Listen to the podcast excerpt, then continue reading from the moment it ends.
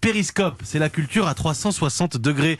Jean-Philippe, ce matin, Jacques Chirac en musique. Et là, c'est très éclectique. Ouais, un sourire euh, pour commencer. Il y a fort longtemps, Mathieu, vous n'étiez pas né. Lorsqu'un homme politique se lançait dans l'aventure d'une élection, il lui fallait absolument une chanson de campagne. Un 45 tours, ça se faisait pour les meetings, les militants.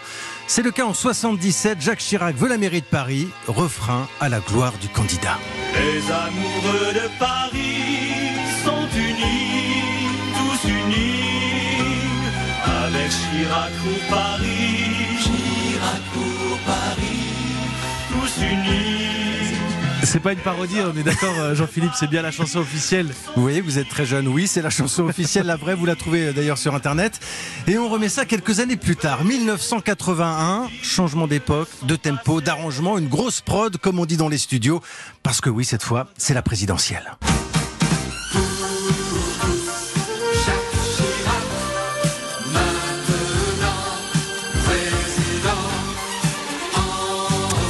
Effectivement, là on sent qu'il y a des moyens, on est passé dans les années 80. Est-ce qu'à cette époque, euh, Jean-Philippe, euh, c'est à cette époque on a la photo de Jacques Chirac qui a pas mal circulé sur les réseaux sociaux, cette photo où il porte un, un Walkman assis dans l'herbe. Ah oui, alors ça c'est la photo euh, je suis cool, je suis branché, je parle aux jeunes. hein. Alors ça c'est un peu plus tard, c'est en 1987.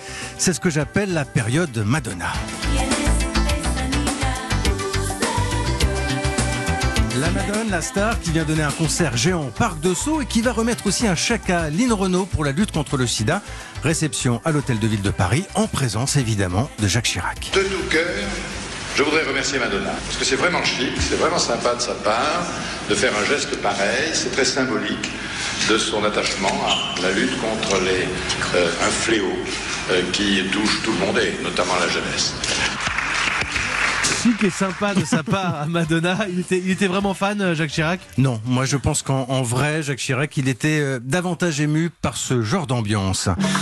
Parce que oui, si on évoque Jacques Chirac et la culture, alors il faut parler évidemment de l'Afrique, de l'Asie, de l'Océanie, des arts premiers et du musée du Quai Branly, son musée inauguré en 2006. Il s'agissait pour la France de rendre l'hommage qui leur est dû à des peuples auxquels au fil des âges, l'histoire a trop souvent fait violence. Peuples brutalisés, exterminés par des conquérants avides et brutaux, peuples humiliés et méprisés, auxquels on allait jusqu'à daigner qu'ils eussent une histoire. Voilà, cette passion, beaucoup plus que la musique, ce combat pour les arts premiers, ce fut longtemps son jardin secret, Jacques Chirac. Discret, pudique sur le sujet, mais toujours très érudit. Et à à 6h20 tout à l'heure sur Europe 1, dans cette matinale spéciale, j'étais en ligne avec euh, Stéphane Martin, qui dirige le musée du Quai Branly Jacques Chirac et qui annonçait sur Europe 1 que euh, le musée du Quai Branly sera accessible gratuitement pendant une dizaine de jours pour les hommages à Jacques Chirac. Merci beaucoup Jean-Philippe Ballas. Vraiment, 360